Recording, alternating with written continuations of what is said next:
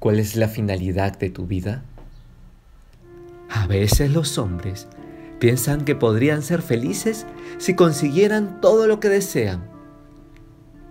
Pero cuando lo obtienen, riqueza, poder y salud, una familia generosa, amigos leales, encuentran que aún les falta algo.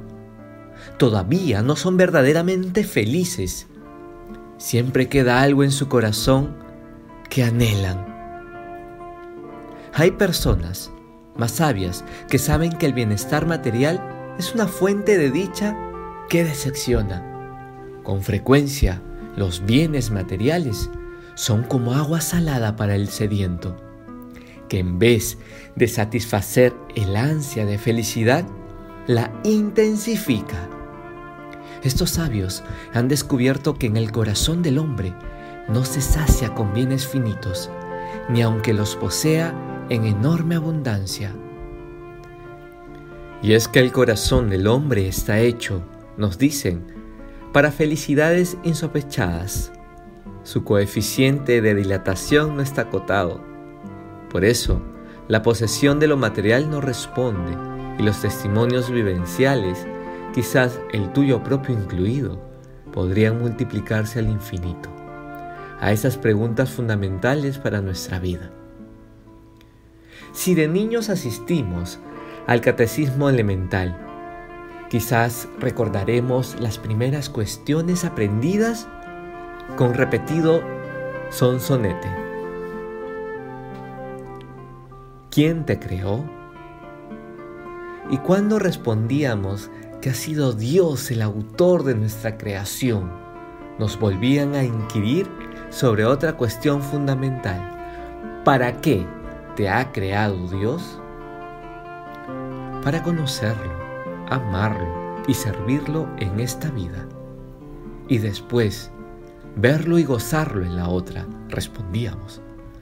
Y entonces, vendrán a decirnos los sabios, es cuando ese anhelo de felicidad infinita se empezará a colmar. Aquí también el testimonio vivencial podría multiplicarse esto sí funciona. Podríamos decir luego de ponerlo en práctica. Esto funciona. Así soy feliz, o al menos estoy perfectamente seguro de andar por el camino que me conduce a la felicidad. Pero, ¿en qué consiste la felicidad de la cual venimos hablando?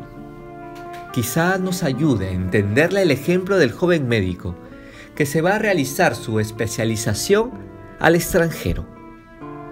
Un día, al leer el periódico de su pueblo que su madre le había enviado, tropeza con la fotografía de la muchacha que ha sido electa reina de las fiestas de la localidad.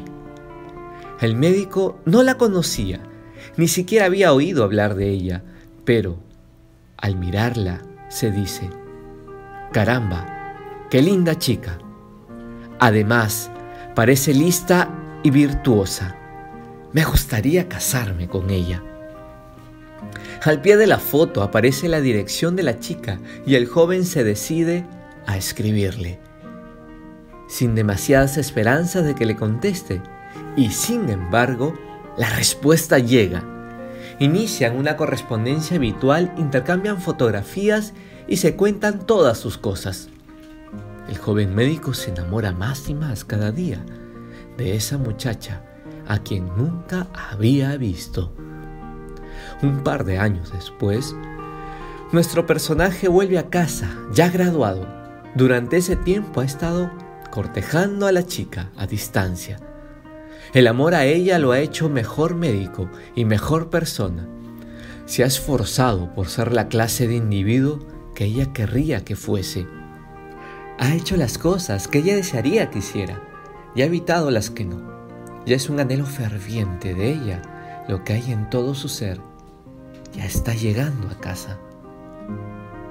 ¿Cuánta dicha llevará su corazón al bajar del tren y tomar al fin a la muchacha en sus brazos? Oh, exclamará al abrazarla, si este instante no acabara nunca, su felicidad es la del amor logrado, del amor encontrándose en completa posesión de la persona amada. Llamamos a eso la fruición del amor. El muchacho recordará siempre ese momento, momento en él, en el que su anhelo fue colmado con el primer encuentro real, como uno de los sucesos más felices de su existencia. Este ejemplo puede servirnos para descubrir la naturaleza de nuestra felicidad en el cielo. Es un ejemplo penosamente imperfecto, inadecuado en extremo, pero menos malo que hemos podido ofrecer.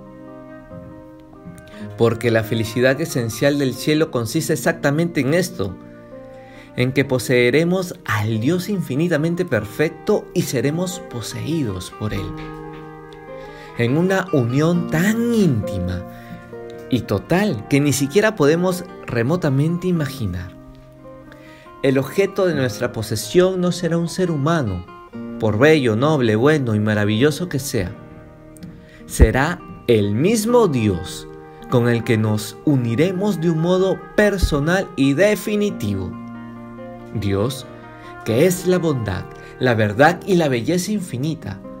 Dios, que lo es todo y cuyo amor inconmensurable puede, como ningún amor terreno es capaz de hacer, colmar todos los deseos y anhelos del corazón humano.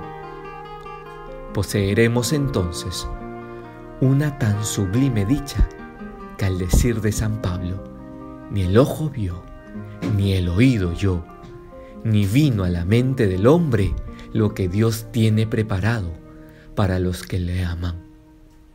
Primera de Corintios 2.9. Y esta felicidad, una vez lograda, no se perderá jamás. Que no se pueda perder no significa que se prolongue durante semanas, meses, años y siglos. El tiempo es exclusivo de nuestro mundo físico. Cuando termine nuestra vida terrena, terminará también el tiempo. La eternidad no es un periodo muy largo. No habrá sucesión de momentos en el cielo, no serán ciclos cronometrables en horas y minutos, no habrá sensación de monotomía, ni sentimientos de espera, ni anhelo de que llegue el otro día. En el cielo, el hora será lo único que importará.